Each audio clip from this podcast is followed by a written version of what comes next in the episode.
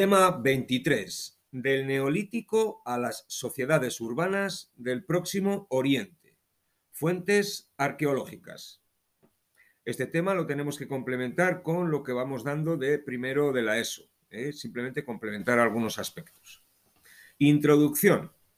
Del Pleistoceno al Holoceno, las comunidades de seres humanos experimentaron un periodo de adaptación conocido como epipaleolítico o mesolítico, donde siguen siendo cazadores-recolectores. La revolución neolítica supuso uno de los mayores hitos de la historia. El hombre pasa a ser campesino y ganadero. Esto supone una transformación importante del medio natural.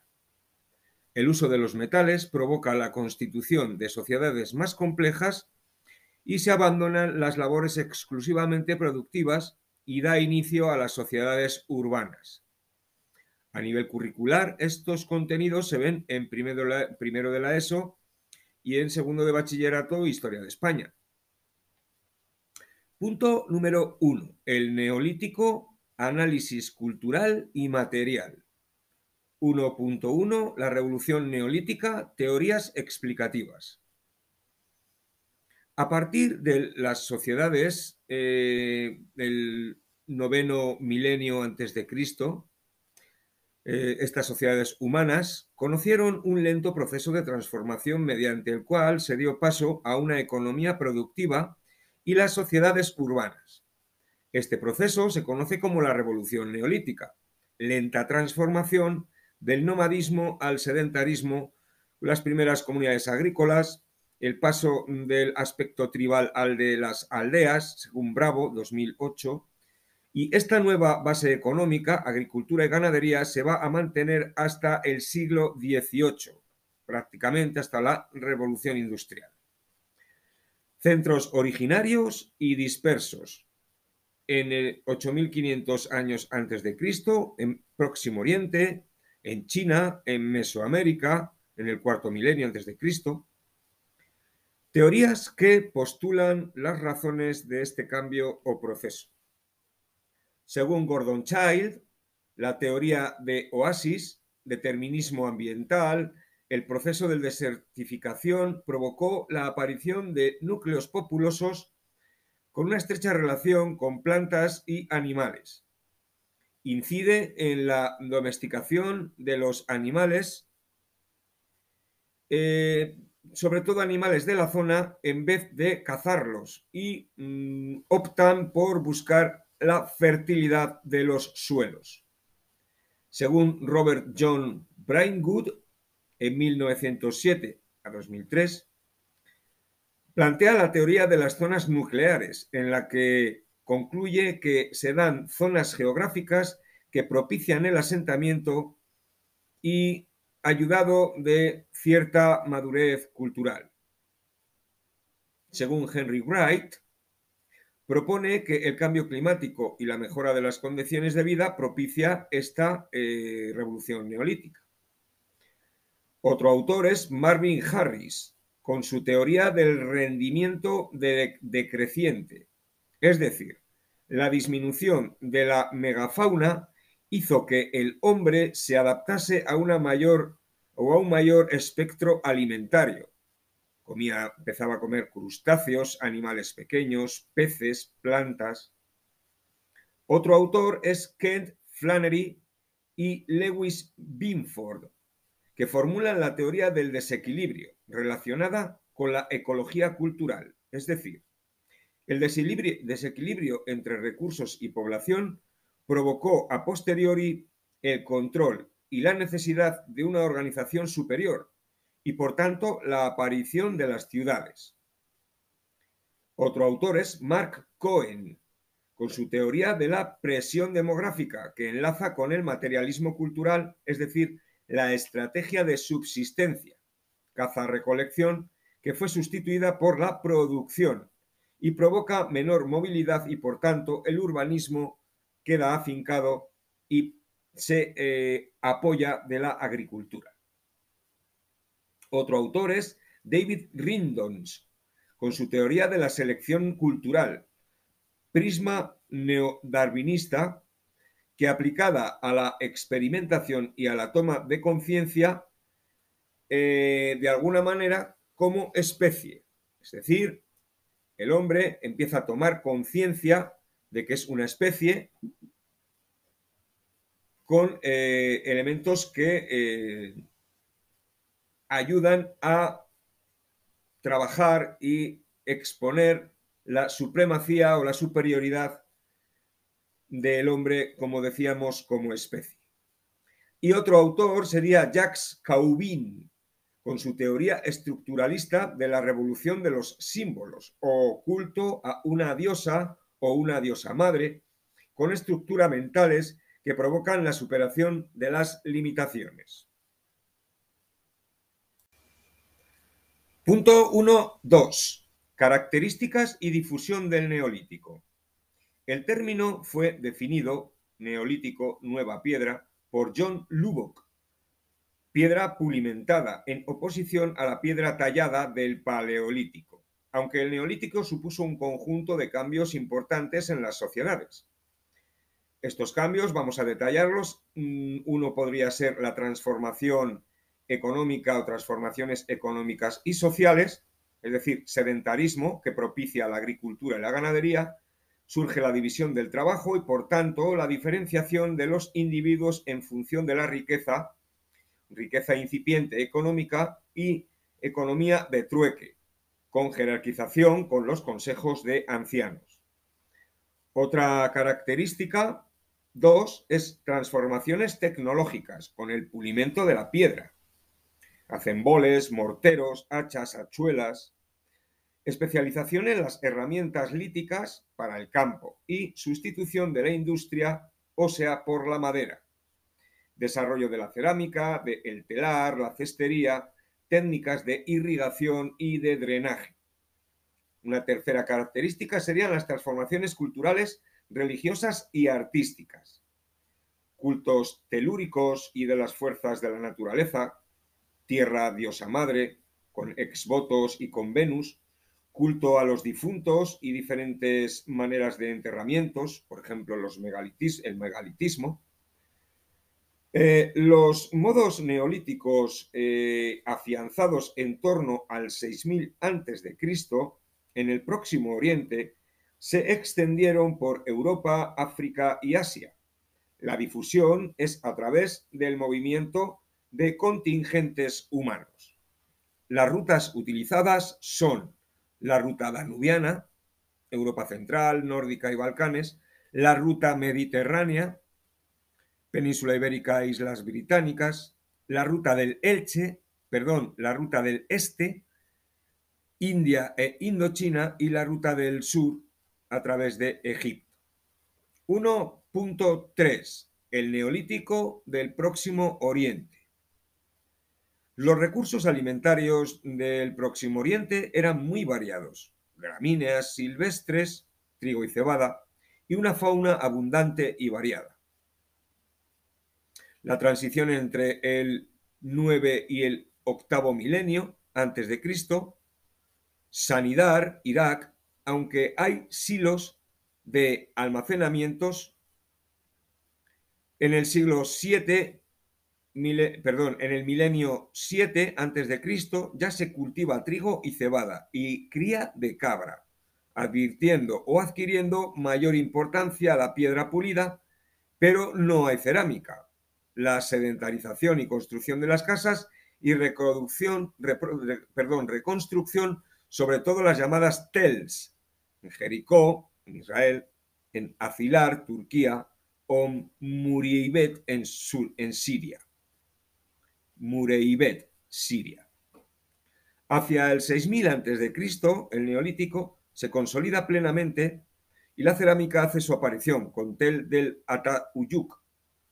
Es precerámico, es cuatro veces mayor que Jericó y con casas rectangulares de adobe, con calles, pinturas murales y santuarios.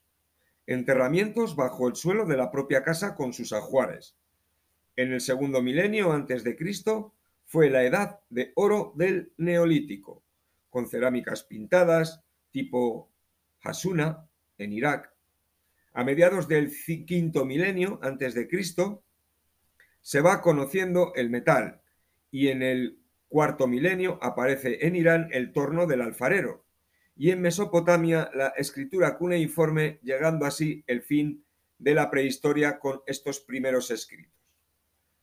Em, cuidado con esto porque hay un error que he cometido. Hablaba del sexto milenio antes, cuando dije segundo milenio en la edad de oro del neolítico, es el sexto milenio, ¿de acuerdo? Antes de Cristo, no el segundo.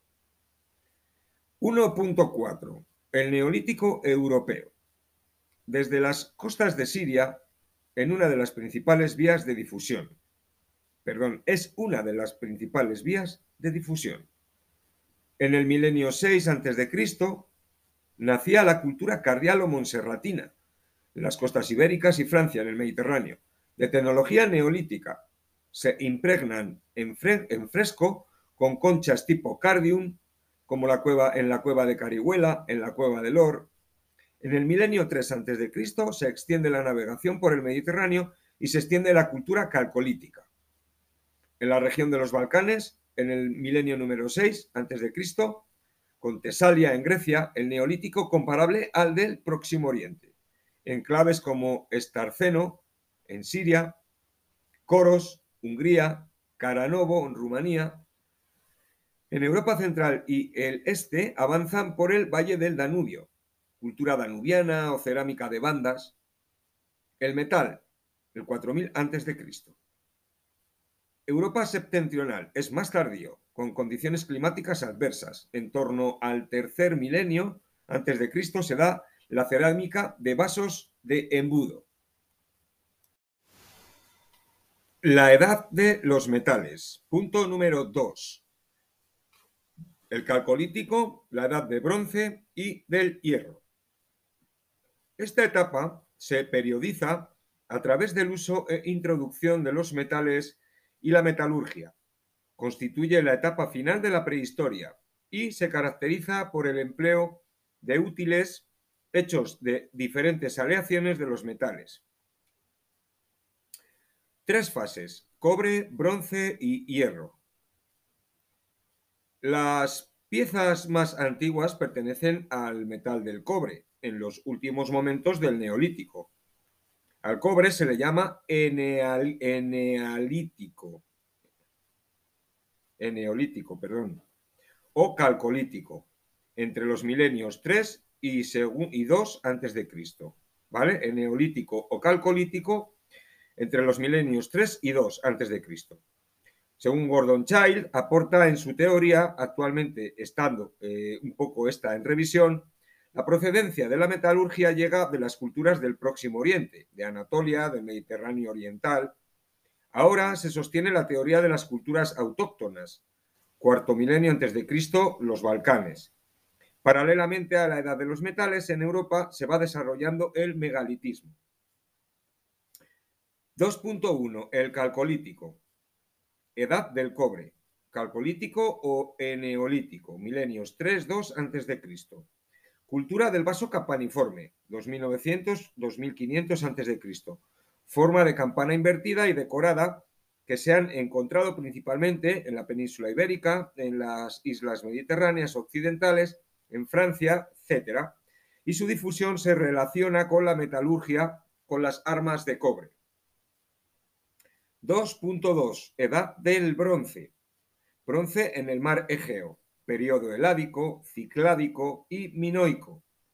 Eh, milenios tercero antes de Cristo, con la, en Nosos, en Festos. No se sabe con exactitud la razón de esta cultura palaciega, invasiones de los pueblos del mar, o cambios climáticos e incluso conflictos internos, según Sanders. Eh, su final coincide con la destrucción de los palacios minoicos y el comienzo de la edad de hierro. En el bronce antiguo en Europa, 2300-2200 a.C. a 1600-1500 a.C., con base productiva agrícola y ganadera, y se introduce el carro y el arado y se mejoran las técnicas metalúrgicas. Los asentamientos son de dos tipos, este europeo, situados en zonas estratégicas y sistemas defensivos artificiales, zona occidental con poblados pequeños y sin defensas estacionales. En Europa Central destacan la cultura de la unitice. En la Europa Mediterránea destaca la cultura armoricana y de Wexes. Torques, gargantillas, lúnulas. En el Bronce Medio, en Europa, de 1600, 1500 a 1200 a.C. Se elaboran eh, utensilios, armas, adornos, el bronce como valor social. Eh, Europa Central con túmulos, en Europa Atlántica hachas de talón. Bronce final en Europa, 1200 a.C., 750 a.C. Trajo grandes cambios. Los dorios destruyen Micenas, el imperio hitita comienza su decadencia y los aqueos destruyen Troya se dan los campos de urnas en indoeuropeo hacia el Mediterráneo, perdón, los indoeuropeos hacia el Mediterráneo, y en Europa Central se da la cultura del Hallstatt. 2.3. La edad de hierro, del siglo 9 a.C. al siglo 8 a.C. Dos culturas, la hallstática, de siderurgia desarrollada y arte decorativo geométrico. Dos ritos, inhumación e incineración, la jerarquización en jefes militares y la otra cultura siglo V a.C., cultura del Atené.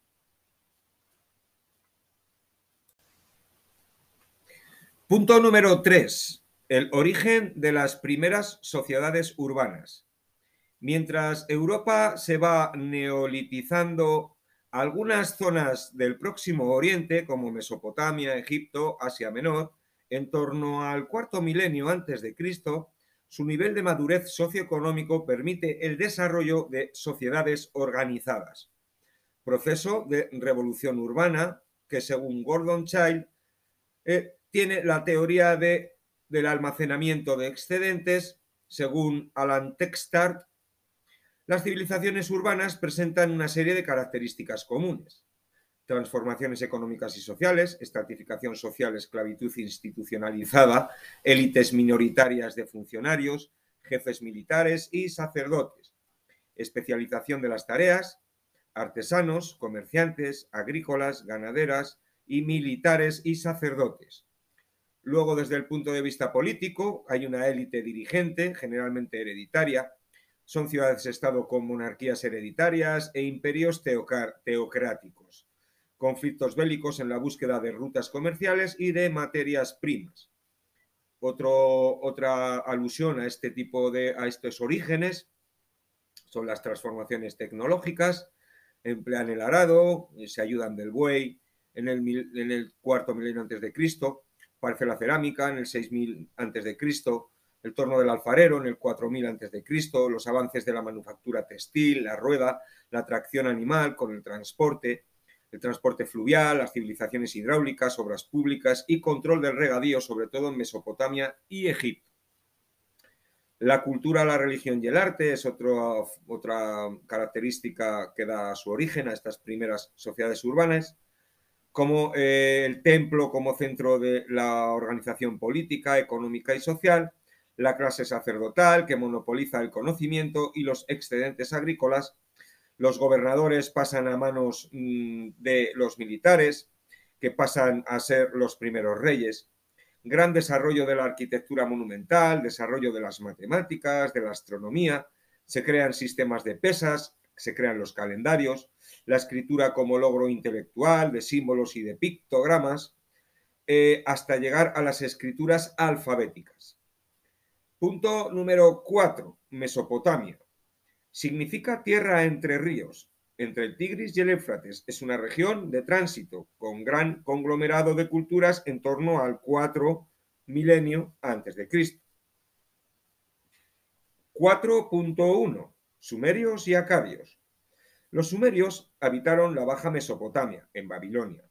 Organizaron, se, perdón, se organizaron en ciudades-estado como Ur, Uruk, Nippur, Eridu, Lagash. El esplendor sumerio se da entre el 2900 y el 2334 a.C., que su primer rey es el rey Mesilín. Se producen ya los primeros templos figurats. Los acadios del, 2334 al 2192 a.C.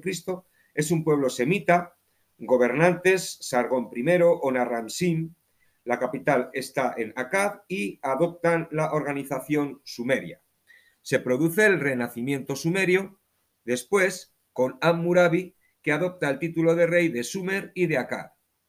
El descubrimiento de una estela, la estela de Narramsim, donde aparecen la, paleta de, Armer, Narmer, eh, el descubrimiento de, de, esta estela de Narramsim, como decíamos, donde aparecen sus leyes y que posteriormente se dan invasiones de tribus nómadas, los casitas, los ixos, los caldeos, los hititas, los asirios, que acaban con el poder sumerio. En el 539 a.C., Babilonia, su último momento de esplendor con Nabucodonosor II, para pasar a ser una satrapía con Ciro II el Grande. Llega luego Alejandro Magno, que lo conquista en el 331 a.C. La sociedad sumeria era jerárquica, con un rey en sí, aristocracia, aguilum, burócratas y sacerdotes y militares, y el resto de la población era productora. Tenemos inventos como es la rueda, aspectos arquitectónicos como el figurat, y su religión es politeísta, basada en el premio y el castigo, donde hacen también sacrificios. 4.2. Otras sociedades urbanas en el Próximo Oriente. Eh, antes, cuando dije la paleta de Narmer, esta está en la civilización egipcia, eh, cuidado. Cuidado con lo de antes, eh, atentos a estas cositas. Bien, otras civilizaciones, hemos dicho, otras sociedades, son los asirios, que están en el norte de Mesopotamia, en el segundo milenio antes de Cristo, donde su capital está en Asur. Otros también son los hititas, los medos y los persas, los persas aqueménidas, ¿de acuerdo? 4.3. La civilización egipcia. Civilización hidráulica a lo largo del Nilo, Alto Egipto y Bajo Egipto. Ya la monarquía es teocrática, el faraón es considerado como un dios viviente, la estructura social piramidal, rey, familia real, nobleza, funcionarios, sacerdotes, militares, escribas, artesanos, comerciantes, campesinos y, por último, esclavos. Para citar algún dato interesante, aunque tengamos que desarrollarlo de mejor como eh, se ha hecho en primero de la ESO, podemos hablar, podemos hablar de Amenofis IV, que es Akenatón, algunas divinidades como es Anubis, Apis, Isis, Amon-Ra, la escritura jeroglífica, la agricultura cerealística, ganadera, caza, pesca, son orfebres, carpinteros, armadores de barcos. Vamos a hablar un poquito de su historia, con la época tinita, el 3100 al 2686, antes de Cristo, con Menes, ¿verdad? Eh, su capital es Memphis. El reino antiguo, con Zoser e Inhotep, el 2686 al 2181 antes de Cristo. El primer periodo intermedio, del 2181 al 2050 antes de Cristo, con Heracleópolis y Tebas.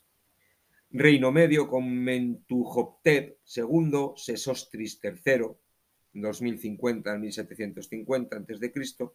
Segundo periodo intermedio, 1750-1550 a.C., con una inestabilidad y decadencia. Luego llega el Reino Nuevo en 1550 a 1070 con Amenofis IV, el cisma de Tel al-Amarna, Nefertiti, Ramsés I, Seti I, Ramsés II. Luego el tercer periodo intermedio, de 1070 al 650 a.C., periodo de fragmentación, Tanis y Tebas, y luego la baja época del 650 al 332 ya antes de Cristo con la invasión de los asirios, los persas y la llegada de Alejandro Magno en el 332. Concluimos de esta manera, revisar tanto el tema de Mesopotamia como el de Egipto, del libro de primero de eso. Y luego eh, hablar de la bibliografía, aquí comentaremos eh, a, varios autores, como es Cabrera V et al. Prehistoria, volumen 2 de la UNED, 2009. Ballesteros AE 2012, El Neolítico, editorial IARES. Bravo.g, Historia del Mundo Antiguo, de Alianza Editorial.